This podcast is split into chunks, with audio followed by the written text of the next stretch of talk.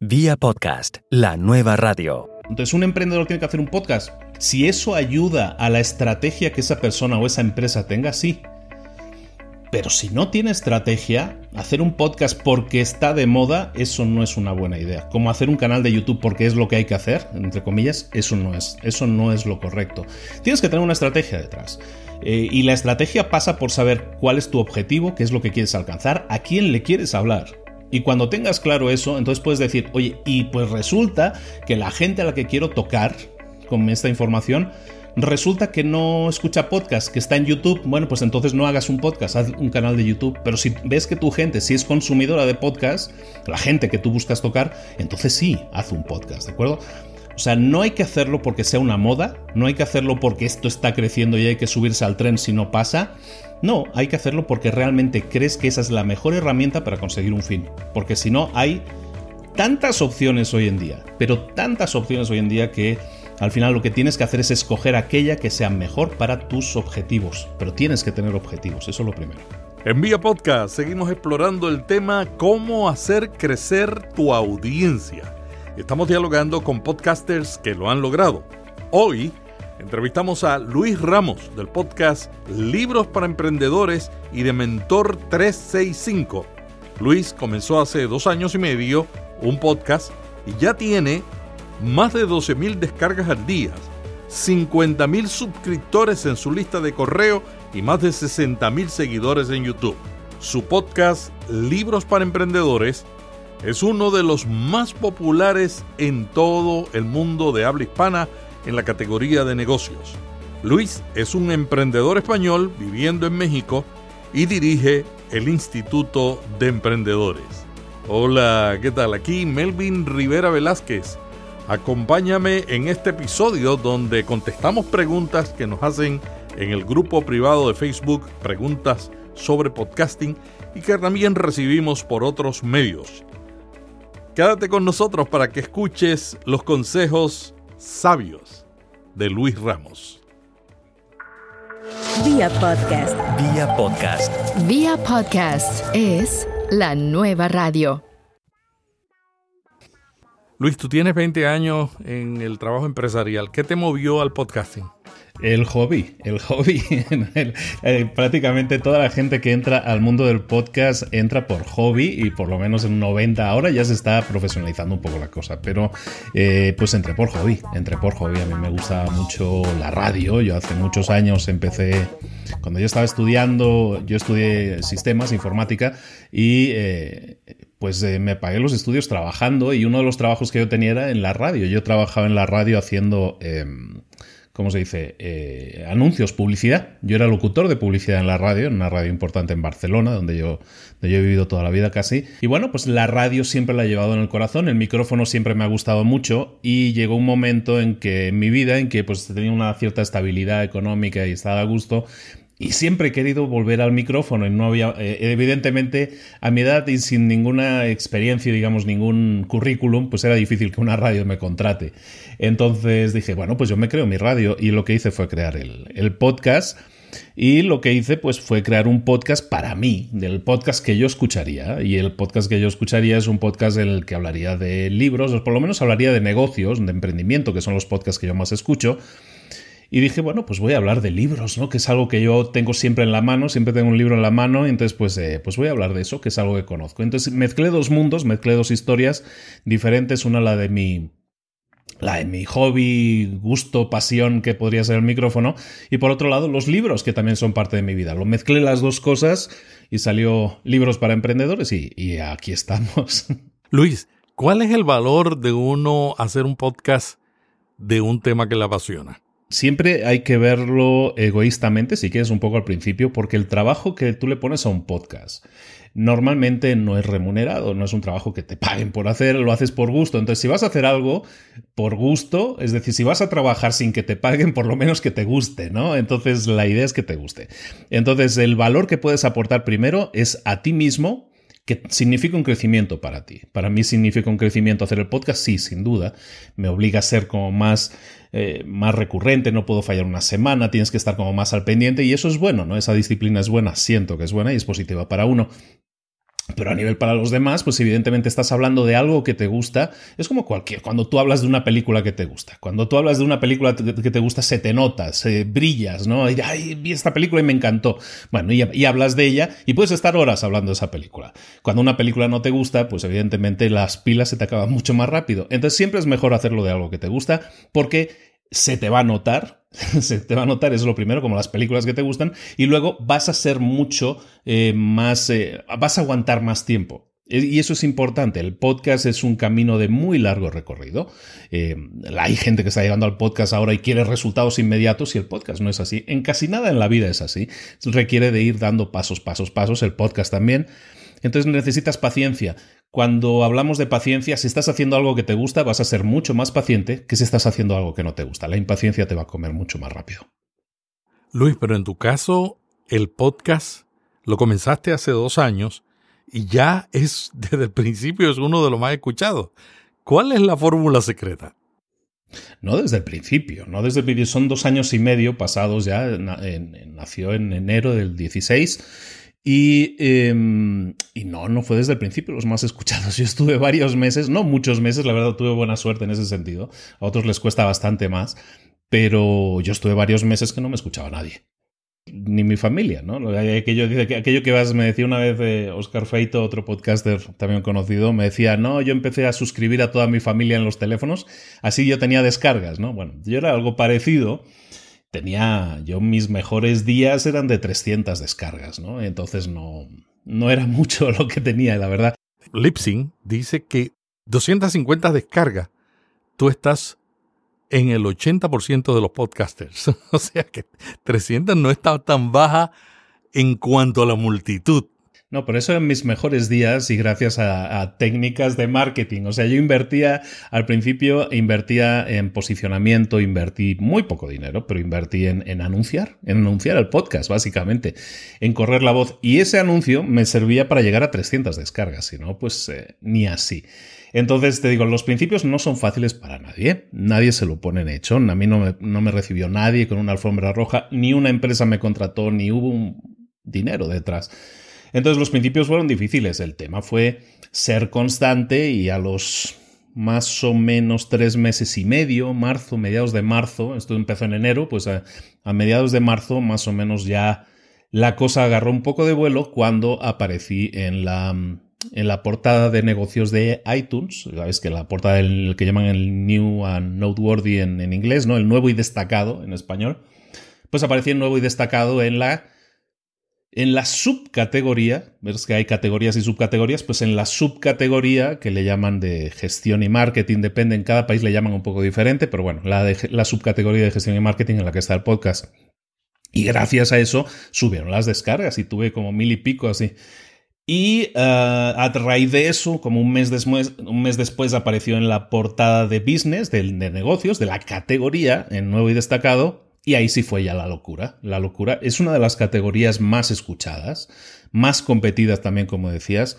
Y entonces aparecer en la portada de, nuevo y destacado me sirvió muchísimo para, pues para subir las descargas. Subí a, a 3.000 descargas diarias y eso fue, vamos, me, me, me reventó el hosting donde yo estaba, básicamente tuve que cambiar, tuve que ir a uno de pago, yo estaba en gratuito, me, tuve que primero ir a pago y luego tuve problemas con el hosting, ya hablaremos de eso supongo, pero eh, me cambié y ahora estoy en Lipsyn, precisamente que nombrabas, estoy en Lipsyn entre mayo más o menos de aquel año y hasta ahora y he seguido y ahora con puntas de con puntas de descargas, creo que el mejor día así como muy loco ha sido como 30.000 descargas en un día. Hay muchas teorías de cómo aparecer en las listas de iTunes. ¿Cómo lo lograste? Eh, eh, nadie lo sabe.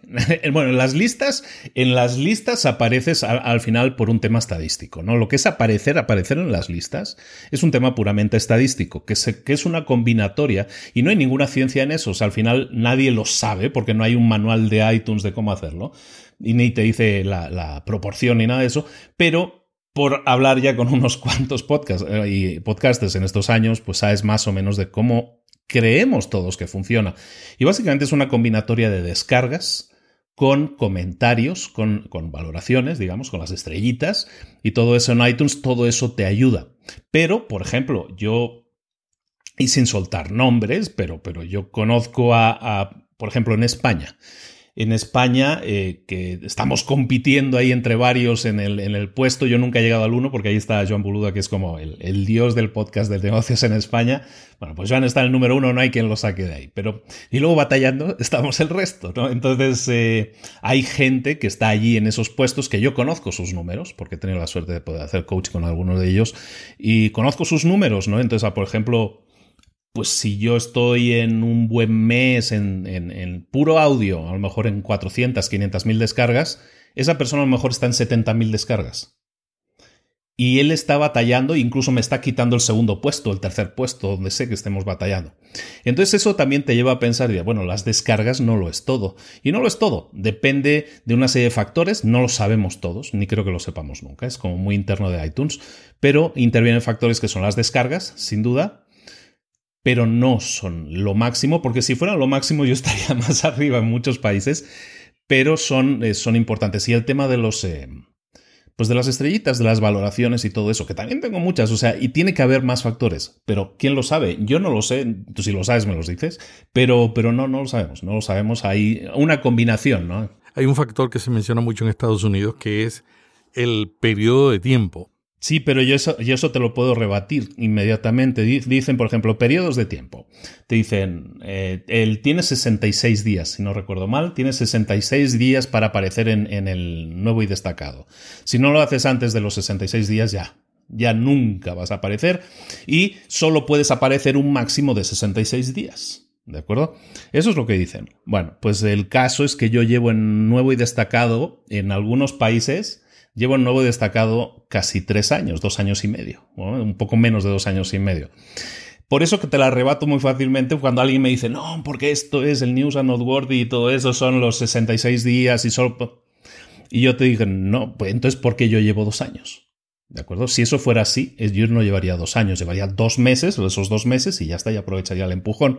Llevo más de dos años en algunos países y categorías, y categorías generales. ¿eh? Yo ahora tengo la buena suerte de de ser alguno, uno de los, podcasts más escuchados a nivel general de cualquier categoría en varios países. En, el, México, por ejemplo, que es uno de los grandes, pues en México, en Colombia, entonces estoy en el top 10 de los más escuchados siempre, ¿no?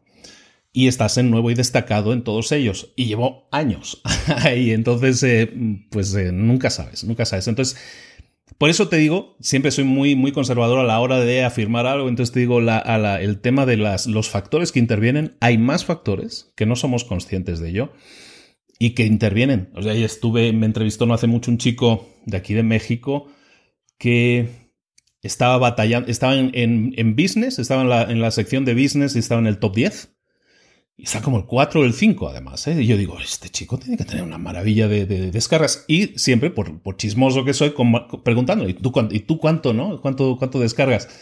Y me decía, tengo 250 diarias. y cuando yo le digo, no, bueno, es que yo en, en, un día normal tengo de 12.000 para arriba, entonces, como dices, eso es lo que tengo, eso es lo que yo tengo yo en de en dos meses, ¿no? Entonces es curioso, es curioso que, que eso sea así, pero por eso hay factores que no sabemos. Claro. ¿Cómo ves la diferencia entre hacer un podcast diario y uno semanal para lograr unas buenas posiciones en iTunes? No tiene por qué. Yo tengo dos podcasts ahora mismo. Uno es diario, eh, de lunes a domingo, además, y el otro es de. Y es de, el otro es semanal, uno o dos episodios por semana, normalmente. Y está mejor posicionado el semanal. Entonces yo te podría decir, es mejor el, semanal que el diario. Se lo preguntamos a John Lee Dumas y te dirá, no, esto diario, hombre, de toda la vida. Entonces cada uno te va a decir sus factores. Depende, por ejemplo, tomando el ejemplo de John Lee Dumas, que es su Entrepreneur on Fire, pues es, eh, pues es un podcast diario, de lunes a domingo, pero la fuente de ingresos principal de Dumas, por ejemplo, es la publicidad. Y entonces él vende, eh, vende sus slots, slots, de publicidad. Entonces, claro, le interesa que haya cuantos más episodios mejor. Y por eso yo entiendo que lo hace ah, de lunes a domingo y no de lunes a viernes, ¿no? Pues son slots más de publicidad, son más es más income, más entrada de dinero.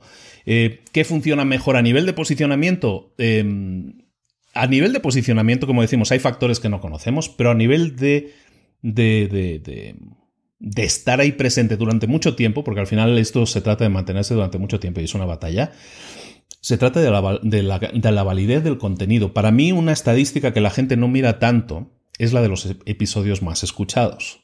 Entonces yo, yo sí la valoro mucho, la de episodios más escuchados, porque para mí me dicen mucho más que no el posicionamiento, porque te digo, el posicionamiento al final no sabes, ¿no? O sea, es alguien de iTunes que tiene un mal día y te baja o te sube, no lo sabemos. Puede ser, de hecho el News and Noteworthy es, es manual, ¿no? Entonces no lo sabes. Pero, por ejemplo, los episodios más escuchados es la única, es la única estadística de iTunes que te puede decir este es bueno, este no es tan bueno. Entonces eso a mí me ayuda mucho. Tengo muy buena suerte en ese sentido, mis episodios son de los más escuchados y entonces para mí eso es una gran estadística, porque sé de los últimos 8 o 15 o 20 episodios, pues mire, esos 6 o 7 son muy escuchados, ¿no? Y eso también te indica, en mi caso, qué contenidos son los mejores para, para ir creando. Y al final, lo que decíamos, como respondiendo a tu pregunta, ¿qué es lo mejor para posicionar? Dar valor, como yo digo, o crear mucho contenido de, calidad para tu audiencia. Lo que ellos, eh, lo que ellos más disfrutan, lo que ellos más escuchan, eso, al final es dar, es dar calidad. Y si das calidad, es muy difícil que te vaya mal. Muy difícil. Luis, a mí me gusta mucho. Yo escucho tus dos podcasts y me gusta, y lo he citado aquí en Vía Podcast, el estilo con el que tú comienzas prácticamente comprometiendo a los entrevistados a añadir valor. Porque hay invitados que vienen sencillamente a promover su, su, su, plan, su proyecto, ¿no? Y no está mal, yo, eso no me molesta pero, pero tú los, desde el principio los enfocas con esa expresión, estás listo para añadir valor, ¿no?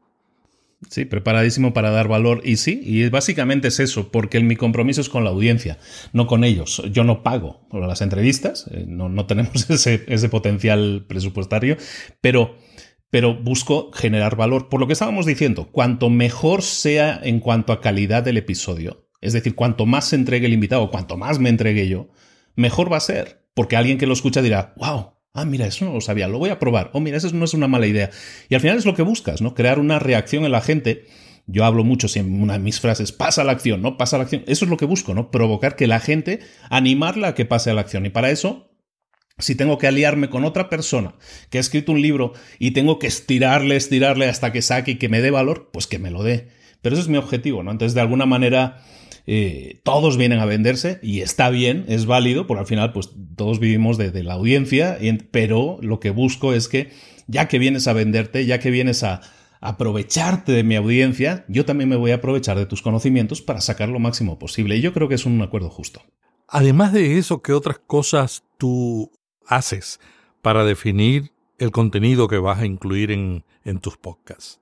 El contenido mío es muy fácil de definir porque son libros, ¿no? Yo hablo de libros, entonces eh, es, eh, es, una temática, es una única temática de lo que hablo. En cuanto a libros para emprendedores, nos centramos ahí. Entonces, centrarme en una única temática es muy sencillo, entonces solo tengo que escoger, aquí tengo unos cuantos, aquí, eh, aquí detrás de mí tengo unos cuantos libros. Bueno, pues escojo el libro que yo creo que me apetece. Al final es, un, es trabajo extra hacer mi, mi podcast de libros porque me exige leer el libro de nuevo. La mayoría los he leído todos, lo tengo que volver a leer, lo tengo que subrayar y hacer la grabación, edición y todo eso, ¿no? Entonces, si es un trabajo adicional, la preparación de un episodio, para un episodio me tengo que leer un libro entero, ¿no? Entonces hay libros más pequeños, pero algunos libros son unos tochos de, de 500 páginas que, que, sí hay que echarle ganas, ¿no? Entonces, eh, eh, en ese sentido, pues intento escoger los libros que yo creo que pueden generar lo que decíamos antes, ¿no? Más acción en la gente, que pueden dar ejemplos más concretos del tema en concreto que estemos tratando, sea marketing, sea venta, sea lo que sea. Y básicamente eso, ¿no? Escoger algo que dé valor a la gente. Y pues ahora sí, partiendo de mi biblioteca, que es amplia en ese sentido, y, tengo mucha experiencia leyendo y todo eso, entonces ya creo que más o menos sé por dónde llevarlo. Además de todo eso, de lo que hemos dicho, nos ayuda saber que a la gente le gustan más unas determinadas temáticas que otras. Y, todo eso me ayuda ¿no? a definirlo porque pues a lo mejor a mí yo soy muy amante del marketing, por ejemplo, yo haría mucho más de marketing de lo que hago, ¿no? pero intento ser equilibrado en ese sentido y poner un poco de todo para que si a alguien le gusta el marketing encuentre pero si alguien es más de ventas o alguien es más de, gestión directiva o lo que sea, pues también encuentra herramientas en ese sentido, ¿no? Y, se me hace lógico que lo que yo estoy haciendo es un servicio a los demás. Lo que hace cualquier podcaster es un servicio a los demás. Es intentar hacer el mejor servicio posible, ¿no? Crear una audioteca, por decirlo de alguna manera, como una biblioteca en audio en la que la gente pueda acudir y decir, pues no tengo tiempo para leer un libro, pues sí tengo tiempo una hora para escucharme un podcast mm, de esto, ¿no? A ver qué me puede ofrecer Luis en ese sentido y ocuparme de ser un poco la referencia en eso. ¡Hey! Vamos a hacer una breve pausa. Será breve, te lo prometo. Todos los días está cambiando el podcasting Vemos los cambios en las tendencias, en las noticias, en los recursos, en las herramientas que se comparten a través de la web desde Estados Unidos, Europa, Asia, América Latina y España. Todos los días nosotros cepillamos la web, te resumimos eso, lo más importante, descartamos lo que no es tan importante y te lo ponemos en un boletín. El boletín se llama Vía Podcast y lo recibes inmediatamente en tu inbox si te suscribes. Hazlo ahora mismo, busca las notas y encontrarás el enlace. ¿Te diste cuenta? Siempre cumplo lo que prometo. Vía podcast, la nueva radio. Luis, a ti que te gustan tanto los libros, un artículo que publicó esta semana pasada Steve Pratt, es un productor de podcast para empresas, podcast de marca. Y él escribió un artículo diciendo que los podcasts son más parecidos a los libros que a otros medios dijo, se leen en solitario. El que lee, como el que escucha un podcast, lo, escucha de, de, tapa a tapa. Los temas son nichos y existen muchas categorías. Y contar historia es un género común. ¿Qué piensas de esa comparación del podcasting con los libros? Él dice que no se parecen a la televisión, que la televisión no es así, que la radio no es así, pero él dice, con los libros sí. ¿Qué te parece ese pensamiento.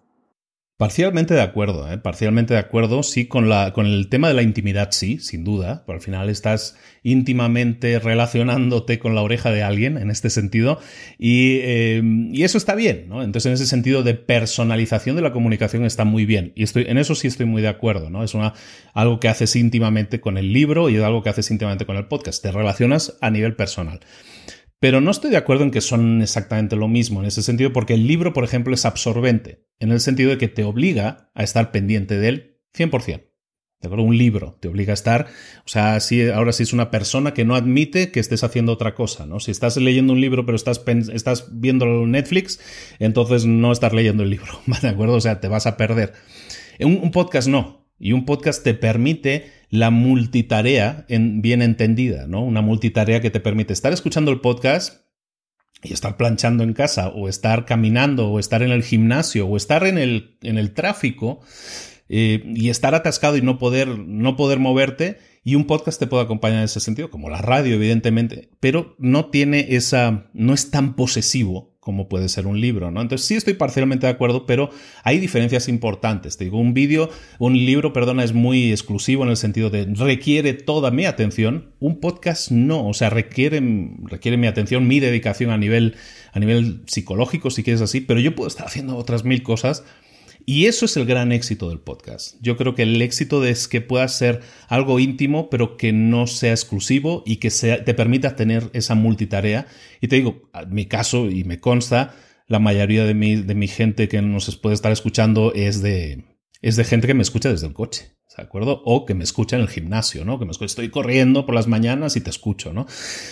Sí, ¿no? Mis, mis, podcasts empezaron siendo. Mi, idea original, si uno escucha el, episodio de presentación, el episodio cero, mi idea era hacer episodios de 20 a 30 minutos máximo, ¿no? Y hacer los resúmenes de 20 a 30 minutos. Eso, evidentemente, se pervirtió rápidamente y mis episodios son de hora, hora y cuarto.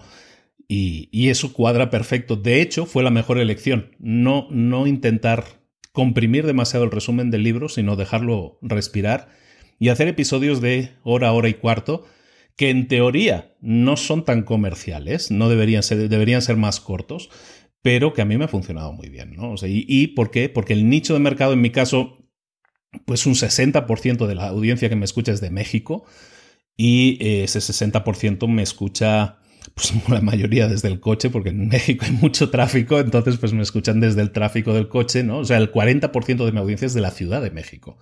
Entonces eso significa que hay mucha gente que me escucha en el tráfico o que me escucha haciendo deporte y todo eso, ¿no? Entonces pues eh, tiene sentido, tiene sentido. Entonces digo, parcialmente de acuerdo, pero el podcast tiene muchas cosas positivas en ese sentido de, permitirte de no ser, una, no ser una novia celosa, digamos. Un blog famoso de, de Search Engine, de SEGO, en Estados Unidos publicó un artículo hace poco con estadísticas sobre la búsqueda del término blogs y la búsqueda del término podcast. Y dicen ellos que la búsqueda de blogs temáticos está bajando en Estados Unidos, pero a una velocidad extraordinaria. La búsqueda de podcast está subiendo.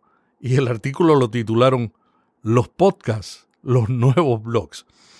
¿Qué tú piensas? ¿Un emprendedor debe iniciar un podcast o un blog o una combinación de ambos? Yo creo que un emprendedor debe hacerlo sí, un coach debe hacerlo sí. Em, el, blog o el podcast o el canal de YouTube o el canal de Instagram, cualquiera de esas, eh, de esas opciones es válida, sí, pero necesitas, ¿cómo decirlo? Necesitas tener claro el objetivo. Son herramientas son herramientas. Hay gente que dice, mi objetivo en la vida es ser youtuber, ¿no? Entonces, por el simple hecho de ser youtuber, porque se ha puesto de moda y porque gana mucho dinero. Eh, lo entiendo, pero no lo comparto. Yo siempre pienso que tienes que tener claro el objetivo. Entonces, si tu objetivo es llegar a más gente y de esa manera hacer que tu mensaje sea más poderoso, es decir, yo tengo una herramienta que funciona, necesito que más gente la conozca, pues el podcast es muy buena idea. Como cualquiera de otro de esos canales, son canales que están ahora mismo en auge tanto el podcast como YouTube, canal de YouTube, como Instagram, no se diga. Entonces, eh, ¿todos ellos son canales en auge? Sí, el podcast es uno de ellos, sin duda. Y el podcast es el más embrionario de todos ellos, es el que más tiene que explotar todavía. Pero sí tiene que, tiene que tener la gente claro que es una herramienta para conseguir un fin, no es un fin en sí mismo, ¿no? Entonces, eh, a menos que sea un hobby, ¿no? Que, es como inició el mío, el mío inició como un fin en sí mismo, o sea, voy a hacer un podcast porque me apetece hacer un podcast. Pero eso evidentemente ahora ya no es así. Ahora es, ahora es un trabajo, es un negocio, un trabajo que disfruto, que me gusta y que me permite llegar a cientos de miles de personas, sí, sin duda. Pero el objetivo, de nuevo, no sigue siendo el hacer un podcast en sí mismo. Entonces, un emprendedor tiene que hacer un podcast. Si con eso, si eso ayuda a la estrategia que esa persona o esa empresa tenga, sí. Pero si no tiene estrategia, hacer un podcast porque está de moda, eso no es una buena idea. Como hacer un canal de YouTube porque es lo que hay que hacer, entre comillas, eso no es, eso no es lo correcto. Tienes que tener una estrategia detrás. Eh, y la estrategia pasa por saber cuál es tu objetivo, qué es lo que quieres alcanzar, a quién le quieres hablar. Y cuando tengas claro eso, entonces puedes decir, oye, y pues resulta que la gente a la que quiero tocar con esta información resulta que no escucha podcast, que está en YouTube, bueno, pues entonces no hagas un podcast, haz un canal de YouTube. Pero si ves que tu gente si es consumidora de podcast, la gente que tú buscas tocar, entonces sí, haz un podcast, ¿de acuerdo? O sea, no hay que hacerlo porque sea una moda, no hay que hacerlo porque esto está creciendo y hay que subirse al tren si no pasa. No, hay que hacerlo porque realmente crees que esa es la mejor herramienta para conseguir un fin. Porque si no, hay tantas opciones hoy en día, pero tantas opciones hoy en día que al final lo que tienes que hacer es escoger aquella que sea mejor para tus objetivos, pero tienes que tener objetivos, eso es lo primero. Luis, tú has mezclado YouTube con el podcasting en Mentor 365, ¿no? ¿Cómo te ha ido? Eh, yo he hecho las dos cosas. Yo he hecho, yo he hecho experimentos que nadie ha hecho y luego me han entrevistado hasta por eso también. Yo he hecho cosas que nadie ha hecho. Yo he subido, ahora lo está haciendo mucha gente, pero el primer experimento que yo hice fue subir en automático, no, no fui la primera persona en hacerlo, mucha, a lo mejor más gente lo hacía, pero yo fui muy consistente en eso. Subí todos los episodios que yo hacía a, mi canal de YouTube. Se creó un canal Libros para Emprendedores y un canal que se subían exclusivamente los audios, se subían automático, yo ni siquiera hacía nada. Y Libsyn se carga de eso y anteriormente otra, otra herramienta que utilizaba. Perfecto. Eh, el tema es que, y volvemos al tema de las calidades, ¿no? De la calidad. En, mi caso, yo siempre me preocupé de que todos los episodios tuvieran un, un thumbnail, en este caso una imagen identificativa de cada episodio, pues que fuera identificativa y fuera llamativa y fuera agradable a la vista. Siempre he cuidado mucho esa imagen desde el principio, desde el capítulo 1. Y eso me ha permitido, pues, que mis vídeos, que no son audiolibros, sino que son resúmenes, resulta, pues, que eh, empezaran a ser escuchados y consumidos también desde dentro de YouTube. Yo en un año... Mira, en un año y medio, en un año y medio de, más o menos llegando a finales de 2017, en dos años, en dos años, todo 2016 y todo 2017, para no exagerar, entre 2016 y 2017 yo llegué a tener 60.000 suscriptores en el canal de YouTube. De hecho, hubo un momento eh, a finales del año pasado que superó la cantidad de suscriptores que yo tenía en YouTube superó a, los que yo tenía en mi fanpage de Facebook, que es el canal al que yo le había dedicado más atención.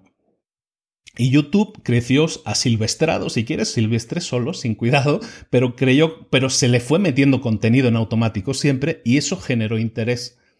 Entonces, eh, sí me he preocupado de que en YouTube siempre tuvieran sus imágenes, de que las anotaciones, sí hay que seguir unas reglas, es como los gremlins, ¿no? Pues hay, que, hay unas reglas de cuidado, pues hay unas reglas de cuidado también para el canal de YouTube que son totalmente diferentes, pertenecen a empresas diferentes, o sea, no es lo mismo hacer algo para iTunes que hacerlo para Google, eh, valoran y, y, utilizan otros términos para buscar, tienes que entender su juego y cuando lo entiendes puedes configurar un poco pues, las palabras clave, una serie de cosas que tienes que poner en la descripción, la forma en que lo presentas, eso ayuda mucho. Y yo tengo episodios, eh, te soy honesto, tengo, y eso se puede, uno entra al canal de YouTube, cuáles son los vídeos más vistos, son, eh, yo tengo episodios de 400.000 vistas y más.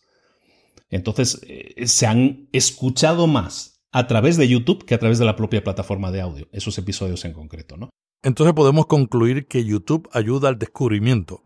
YouTube ayuda muchísimo. Ayuda muchísimo a varias cosas, simplemente, pero tienes que tener una estrategia detrás de todo eso cuando creas el podcast. No puedes decir yo tengo mi podcast en Libsyn y ya está, o Libsyn, o en SoundCloud, o donde quieras, me da igual. Yo tengo mi podcast ahí y ya está, ya con eso está, porque como Libsyn ya me crea su propia página, ya tengo página web. No, yo desde el principio, desde el día uno, tuve un podcast en audio, tuve un canal de YouTube, tuve una página web propia, siempre desde el día uno. Y eso me ayudó, y yo siempre tuve claro desde el principio, bueno, si viene gente a, interesarse a ver las notas del programa, yo empecé incluso haciendo los resúmenes escritos, entonces venía la gente a descargárselos, pues yo lo que tenía claro era, bueno, voy a recopilar información de esa gente, ¿no? Voy a dejarle que me dejen el correo electrónico, que se descarguen esto. Y, y, todavía sin saber hacia dónde irían los contenidos que yo haría para esa gente. Luego, a raíz de eso, yo he creado una lista de correo. Tengo casi 50.000 personas en la lista de correo.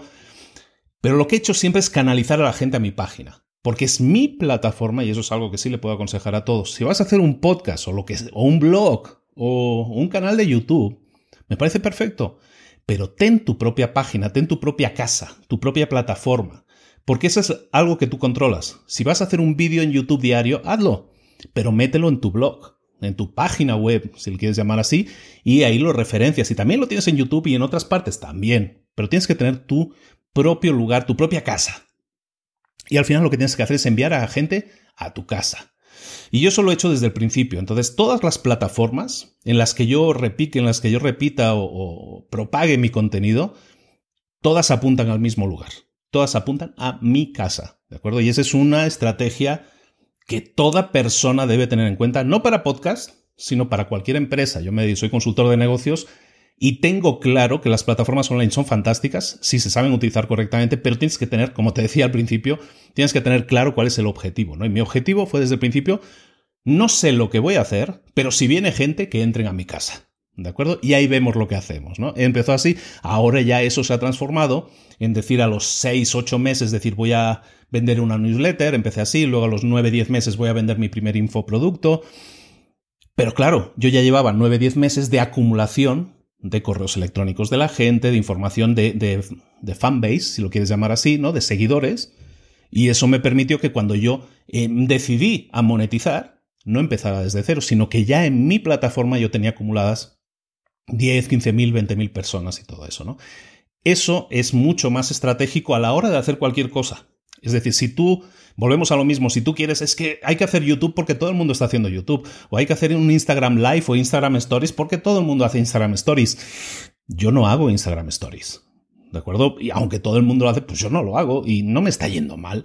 O sea, cada uno tiene que escoger primero dónde está su público, cuál es el objetivo que tiene que, que estar buscando y entonces trabajar en consecuencia, ¿de acuerdo? Aunque todavía no lo tengas claro el objetivo, por lo menos ve creando las herramientas o el entorno necesario, tu propia plataforma, para que cuando, cuando te venga la luz, cuando te venga la claridad, Y el enfoque, entonces, no empieces de cero y digas, ay, si hubiera empezado un año antes, ¿no? Y ahora tengo que volver a empezar de cero.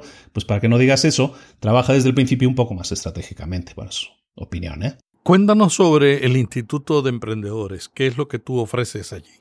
Pues el Instituto de Emprendedores es una de esas iniciativas, una más que, que yo tuve, empecé, te digo, vendiendo una newsletter, luego vendiendo algunos cursos sueltos, pero yo desde el principio te digo, yo quiero que la gente ejecute, que pase a la acción. Y para eso lo que necesitas es pues estar persiguiendo a la gente.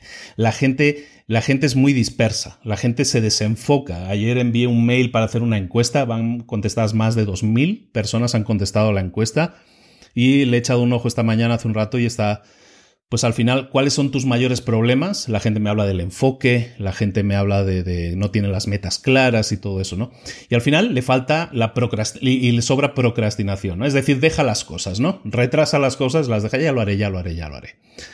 Eso me pasa cuando yo empiezo a crear los primeros infoproductos. Yo tengo muy claro que cuando creo mis infoproductos tengo que hacer algo que sirva a la gente. Entonces, igual que ahora estoy haciendo esa encuesta en su momento, hice coaching gratuito para decenas de personas, me entrevisté con decenas de personas y vi cuáles eran sus problemáticas, ¿no? Y de ahí creé productos. El problema de los productos yo creo que son muy buenos, pero, pero la gente no los ejecuta, ¿no? Hablaba con otra gente en, a veces en, en, convenciones y esto, y me decían, no, es que no, no, es, no, es, no eres tú, no eres tú ni es el curso, o sea, el problema es la gente, la gente no ejecuta. La gente compra un libro y no lo lee, la gente compra un curso y no lo hace. Dice que más o menos el porcentaje de, completado de cursos es de un 3%. O sea, de cada 100 personas que compran un curso lo acaban 3. Entonces, evidentemente es complicado tener resultados de esa manera. Entonces, lo que yo hago es adapto esos contenidos, esa información que yo quiero transmitir a la gente, la adapto a otro formato, que es también digital, pero que es mediante un servicio de suscripción entonces tú tienes acceso a los, a los contenidos, son cursos igual, son vídeos, son plantillas, es todo igual. Pero todas las semanas hay sesiones en vivo conmigo, en las que yo estoy en videoconferencia hablando con la, con la gente o respondiendo preguntas, ¿no? Le llamamos el coaching grupal. Entonces yo hago coaching grupal desde hace pues, también un año y pico. Estamos haciendo el Instituto de Emprendedores y eso es el instituto, es conocimientos, herramientas, si lo quieres llamar así, pero también coaching o mentoría para que lo hagas, para que si te encontraste con un problema, porque cada persona es diferente. Y a lo mejor una persona se encontró un problema, bueno, pues eh, que me lo diga y yo le respondo. Y le respondo en público, delante de todos, digamos, así mal dicho, le respondo delante de todos, no para dejarlo en evidencia, sino para que esa respuesta pueda ayudar o inspirar a otras personas. Y al final lo que hacemos es eso, es conocimientos más eh, mentoría. Eso es el instituto. Uno de los cursos que tienes allí es cómo crear el podcast más escuchado del planeta. ese no está en el instituto, ese, es, unas, es unas charlas que, yo doy, son charlas, son talleres que yo doy, eso, eso es aparte. Pero sí, sí, sí, sí, también, también estoy dando formación de, de, y de hecho estoy preparando un curso de podcasting que está hecho hace mucho tiempo, pero tengo que sentarme a grabarlo. Y, y sí, estoy preparando un curso de podcasting porque al final los resultados que yo tengo creo que valen la pena ser compartidos y las estrategias que yo he utilizado vale la pena que se compartan eh, porque son diferentes, por lo menos a cualquier otra estrategia que yo he visto que haya utilizado la gente en, pues en, su, en su crecimiento como podcaster, ¿no? ¿Cuáles son los tres puntos de dolor que has visto en la gente que quiere comenzar un podcast? Básicamente la curva de aprendizaje. La gente piensa que esto es muy difícil. El gran problema de la gente en general es que no le gusta escucharse. A nadie le gusta escucharse. Entonces el gran problema es, ya no es la técnica, o sea, podríamos decir, el gran problema es explicarles cómo, cómo editar el audio y limpiarlo. No, no es un gran problema, eso en 10 minutos se les explica y ya está. No hay más, no es un tutorial. El, problema es que la gente lo, lo, hace y puede estar muy limpio el audio, pero la gente lo escucha y dice, me escucho fatal. Me escucho fatal. No me gustó. Mira esto, parezco una cotorra o no sé qué. Entonces, y le dices, ¿cómo le subo los bajos? Y al final estás buscando mil excusas para lo único que tiene que hacer la gente es acostumbrarse a escucharse. La gente no está acostumbrada a escucharse. A soportarse simplemente muchas veces, ¿no? Entonces, entonces, como no están acostumbradas a soportarse, les cuesta escucharse. Eso hace que muy poca gente lo haga, que hay muy, poca gente que haga podcast porque les cuesta, hay muy poca gente que haga YouTube. a mí, personalmente, yo estoy haciendo el segundo podcast, es un podcast diario, pero no es un podcast, es un canal de vídeo. O sea, yo son, son video, es un videoblog que yo hago diariamente y que exporto el audio luego a un podcast, pero es un videoblog. Yo lo hice por la misma razón, pero porque yo soy muy aventado y muy echado para adelante. Es que yo no me gusto. Yo empecé a hacer las entrevistas y no me gustaba. Es que Luis no me gusto a mí mismo, ¿no? Y entonces lo que hago es, bueno, pues hasta que me guste, ¿no? ¿No te gusta la sopa? Pues hasta que te guste, ¿no? Y entonces digo, pues voy a hacer un videoblog. Y voy a hacer un videoblog. Y como, y como digo, quiero sentirme más a gusto y quiero hablar más cómodamente delante de cámara, pues lo voy a hacer diario. Y como lo voy a hacer diario, se me ocurrió el concepto del, 365, eh, porque originalmente era Mentor 360, ¿no? Como 360 grados. Y de ahí salió Mentor 365, digo, no, pues 365 son los días del año, pues mm, Venga, uno por día del año y ahí vamos por el 200 y pico ya ahora de momento. Y, fue, o sea, yo hago el videoblog como ejercicio personal para decir, yo puedo hacerlo, yo puedo hablar a cámara, aunque no me guste.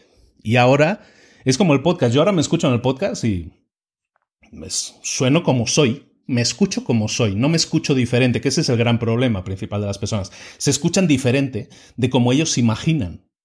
Yo ya me escucho como soy y ahora en vídeo, la ventaja ya, ya han pasado meses de, vídeo diario, ya me veo como soy. Ya sé cómo soy, ya sé cómo me ve la gente. ¿De acuerdo? Entonces, ese es el gran problema. El problema, el problema de la gente es que no está acostumbrada a, a escucharse o no está acostumbrada a verse, en este caso. Solución. Graba, graba y graba hasta que te acostumbres, hasta que te, hasta que asumas que así eres porque no es como tú te imaginas o como te gustaría que te vieran, sino es como tú eres en realidad. Y eso ayuda mucho para la, para la reafirmación de la personalidad a muchos niveles, por lo tanto es muy efectivo. Cosas también muy útiles en ese sentido, el hablar en público, que es uno de los grandes miedos. Hablar en público es muy interesante para eso porque te ayuda mucho, yo es algo que he practicado en el pasado también y eso me ha ayudado también. Pero gran miedo, gran miedo, eh, escucharse a uno mismo. Eso es lo que hace que mucha gente no grabe, porque va al teléfono, hay una grabadora de voz, se pone a grabar, se pone a hablar, está medio minuto, lo graba, lo escucha y dice, ¡ay, Dios mío! Horrible. Ya no lo hago. Y si la gente se, acostumbrara a hacerlo, a escucharse, a grabarse y a verse, también eso haría que muchísima más gente se echara, se echara al río a nadar y tendríamos muchos y muy buenos podcasts, porque hay mucha gente con muchas ganas y con mucha y mucho contenido para compartir. Luis, hay muchos emprendedores que quieren hacer un podcast. ¿Qué tú les recomendarías para diferenciarse de otros? Básicamente, buscar tu propio nicho de mercado. Un nicho de mercado es buscar a quién le interesa lo que tú puedes hacer. Eh, un nicho de mercado no es decir voy a hacer un podcast de negocios. Eso no es un nicho de mercado. Un nicho de mercado puede ser voy a hacer un podcast de negocios para eh, eh, universitarios, para chicas universitarias de 20 a 25 años. Eso sí puede ser un nicho de mercado. ¿Por qué? Porque si ese nicho tiene eh, señas de identidad diferenciadas, específicas, y tú las conoces y las compartes o puedes ayudarle en ese camino a ese nicho de mercado, a ese grupo de personas, entonces ahí tienes una posibilidad de llegar, de conectar con esas personas. Pero tienes que tener claro a quién le hablas. Entonces, y no le puedes decir yo, este es un podcast para todo el mundo. Porque cuando esto es un podcast para todo el mundo, no es un podcast para nadie. Tienes que ser eh, muy eficiente en eso. Vale la pena sentarse y decir, esto es para un nicho de mercado muy concreto. ¿no? Y entonces, pues bueno, pues lo que necesitas es mi nicho de mercado. Está basado en gente que son sobre todo hombres, un 70%, y más o menos yo siempre lo tuve claro que le hablaba a un hombre, aunque me escuchen muchas mujeres. El porcentaje alto son hombres, entonces son hombres de 27 a 45 años que, les, que están con ansia de emprender pero no emprenden o que están emprendiendo pero se encuentran con problemáticas muy concretas y todos mis contenidos van siempre a ese nicho de mercado, absolutamente todos. Eh, define tu nicho de mercado. ¿Quieres emprender? Tienes que definir tu nicho de mercado. ¿Quieres hacer un podcast? Tienes que definir tu nicho de mercado. Para lo que sea hoy en día, que sea más o menos de crear una plataforma, llamémosle así, sea un negocio, sea una empresa, sea un podcast, necesitas definir tu nicho de mercado. Cuanto más definido sea, y da igual que sea pequeño, cuanto más definido sea, mejor te va a ir. Porque más específico sea el contenido, porque más útil van a encontrar el contenido los destinatarios de ese podcast, y entonces pues te van a seguir y van a ser fans incondicionales, que eso es lo que necesita un podcast y cualquier empresa o cualquier producto o servicio. Luis, ¿cuáles son las herramientas imprescindibles? Esas que tú utilizas todos los días, aplicaciones, ¿Qué es lo que tú usas todos los días que tú no puedes vivir sin eso? Eh, demasiadas. Yo soy ingeniero, entonces, de, entonces yo, de todo lo que es los gadgets, digamos, todo eso me encanta. Eh, entonces, eh, bueno, pues dentro de lo que sería herramientas digitales, que sobre todo lo que yo utilizo, yo prácticamente no anoto nada en papel, todo lo hago en digital. Entonces, por ejemplo, cosas que yo utilizo dentro del podcasting, por ejemplo, herramientas que yo utilizo dentro del podcasting. El, editor de, audio que utilizo, que es como que estoy grabando ahora, es, un, es uno gratuito y se llama Audacity. No necesito más que eso. Nunca he, ido más arriba ni he pagado por nada, porque Audacity en ese sentido me lo proporciona. Entonces, herramientas para podcasters, Audacity, sin duda. Y a partir de ahí, muy poco más. Utilizo una herramienta que se llama MP, 3 Tag para etiquetar los, eh, los, archivos y que cada uno lleve su propia imagen. Es algo que cuido mucho y que lleven sus etiquetas adecuadas. Y esas son las dos herramientas para podcaster que utilizo. Lo demás ya está, está el hosting que utilizo, que es Lipsync en este caso, pues también es una herramienta. Y nada más. Nada más. Todo lo demás eh, sería pervertirlo y sería complicar demasiado las cosas. Intento mantenerlo súper simple todo para que sea efectivo. ¿De acuerdo? Como te digo, hacer un episodio me lleva muchas horas porque hay muchas horas de lectura y todo eso. Entonces intento que lo que es grabación y ejecución y publicación sea lo más rápido posible, lo más eficiente. En mi caso utilizamos nuestra, utilizamos nuestra propia página web, está hecha con una plataforma gratuita que se llama WordPress, pues nada, nada del otro mundo en ese sentido. ¿no? Entonces algo que habíamos comentado al principio es que, es que tienes que tener tu propia página web, pues ten tu propia página, web, pero también ten una manera de captar eh, los nombres o los correos electrónicos o la información de la persona que te escucha. Eso es importante. Entonces, tanto como una herramienta específica, yo diría más bien una acción dentro de lo que es el podcasting. Si vas a tener tu página web, recopila la información, el nombre, el correo electrónico de esa gente inicia conversaciones con ellos. Empieza a recopilar los correos electrónicos y cuando empiecen a, suscribirse, empieza a enviarles correos con información adicional, con he sacado un nuevo episodio, con qué te, de, qué te gustaría que habláramos. Empieza a iniciar conversaciones con ellos y eso es conocer, hablábamos, estamos uniendo varios puntos, pero vamos a conocer de esa manera mucho mejor a nuestro nicho de mercado. ¿De acuerdo? Entonces, eso en cuanto a herramientas de podcasting. Luego, herramientas genéricas, soy muy, soy muy simplón también en eso. Yo utilizo Google Calendar es como mi, almohada, está, está, conmigo todas las noches, entonces eh, siempre planifico todo con Google Calendar.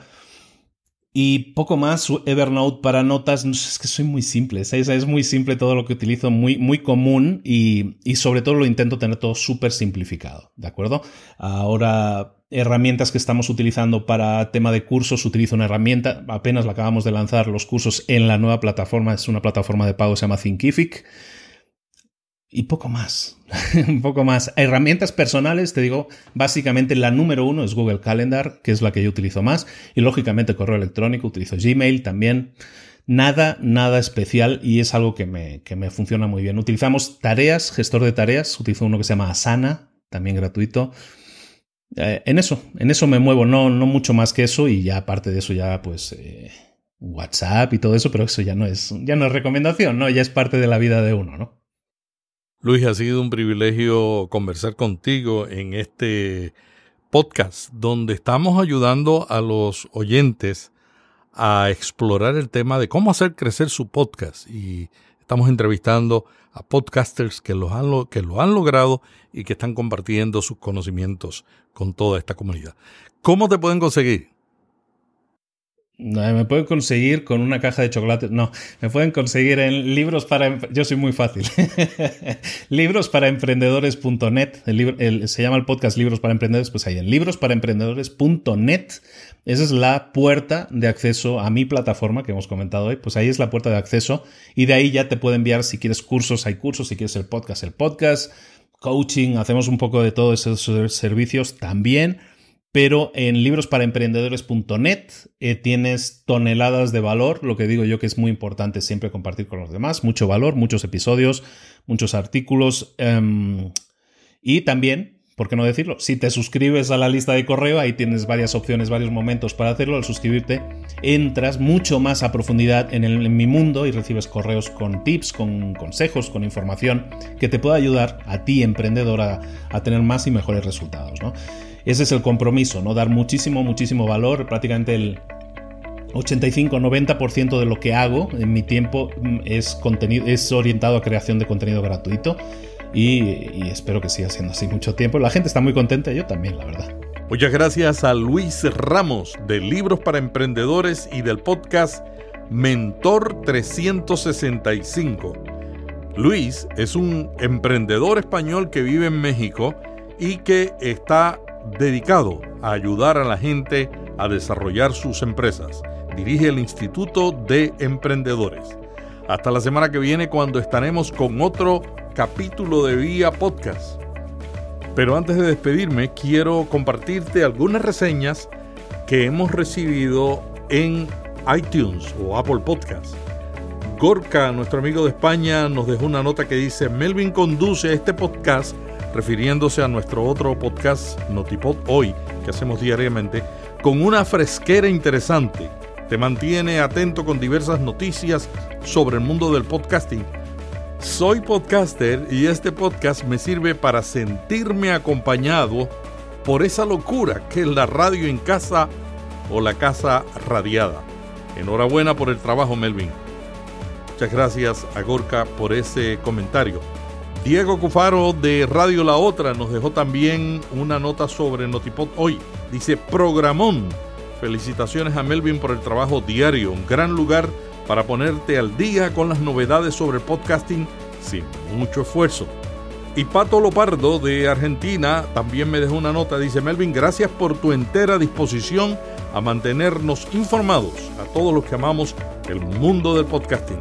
Se nota la pasión con la que lo haces. Abrazo grande. Muchas gracias, Pato, desde Argentina. Si usted quiere mostrar su agradecimiento por todo este esfuerzo, lo único que le pido es que vaya a Apple Podcasts y nos deje un comentario y una reseña, un comentario sincero, como ellos han hecho. Muchas gracias y hasta mañana contestaremos con Notipod hoy en el otro canal, que son las noticias y la información sobre las tendencias. Y el lunes que viene regresaremos con Vía Podcast, donde exploramos todo lo que usted necesita saber para crear y llevar un podcast a un nivel superior. Hasta mañana les dice Melvin Rivera Velázquez, que te envía un pod abrazo. Vía Podcast. Vía Podcast. Vía Podcast es la nueva radio.